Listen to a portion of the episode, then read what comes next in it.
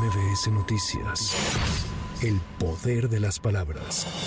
Desde la decimotercera zona militar de Tepic, Nayarit, el presidente Andrés Manuel López Obrador dio a conocer que recibió una carta del primer ministro de Israel, a quien expresó su intención de ayudar en la extradición de Tomás Herón, involucrado en la desaparición de los 43 normalistas de Ayotzinapa. Están ayudando en la cooperación, le digo, en la, en la solicitud de cooperación. Están participando, eso es lo que me dice, su interés en ayudar, que lo están revisando y hay comunicación. No puedo decir más, pero me respondió la carta. Por cierto, últimamente ha estado él delicado de salud y le deseo que se recupere el primer ministro de Israel. Y hay de parte de- del gobierno de Israel disposición de ayudarnos. Nos están ayudando también del gobierno de Estados Unidos en este asunto. Por ejemplo, tenían grabaciones de algunos miembros de la delincuencia que habían participado. Les solicitamos la cooperación. Le pedí a la vicepresidenta Kamala Harris de que nos esas grabaciones y nos las enviaron. Y de esta manera es que estamos avanzando en la investigación.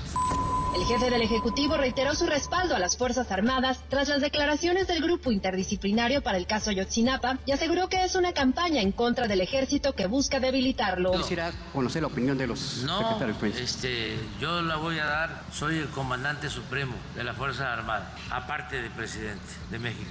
Pero por eso quiero decir, eh, tomar la palabra yo, por eso quiero contestar yo, porque no es cierto que este, es una campaña en contra del ejército de México, sin fundamento.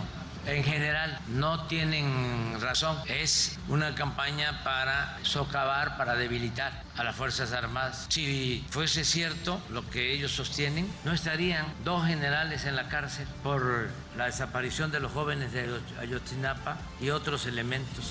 Cuestionado sobre los avances en la investigación del asesinato del periodista Luis Martín Sánchez ocurrido en Nayarit, el presidente López Obrador dijo que la Fiscalía General de la República trabaja de manera coordinada con las autoridades de Nayarit y se avanza en la investigación. Se está haciendo la investigación, la Fiscalía está trabajando de manera coordinada con las autoridades de Nayarit. Se va avanzando en conocer lo sucedido y desde luego encontrar a los responsables de este homicidio muy lamentable y no puedo dar más información porque se está en proceso de investigación, solo el compromiso de que vamos a llegar hasta las últimas consecuencias, que vamos a, a seguir trabajando en la investigación para esclarecer lo sucedido. La instalación de un muro flotante en Texas ha generado protestas diplomáticas por parte del gobierno de México, afectando la política exterior de Estados Unidos, declaró el embajador de ese país, Ken Salazar, quien advirtió que las boyas colocadas en el río Bravo están totalmente alejadas de la política del presidente Joe Biden, que busca construir un sistema migratorio ordenado, seguro y humano. Marcelo Ebrard y Adán Augusto López impugnaron la amonestación pública que les impuso el INE por incumplir con las medidas cautelares de la Comisión de Quejas y Denuncias. López Hernández argumentó que la unidad técnica no realizó un verdadero ejercicio de valoración de los hechos denunciados, lo que le deja en estado de indefensión en tanto que Ebrard Casaubon asegura que la resolución afecta sus derechos político-electorales. Con información de Lourdes González, para MBS Noticias, Sheila Amador. MBS Noticias.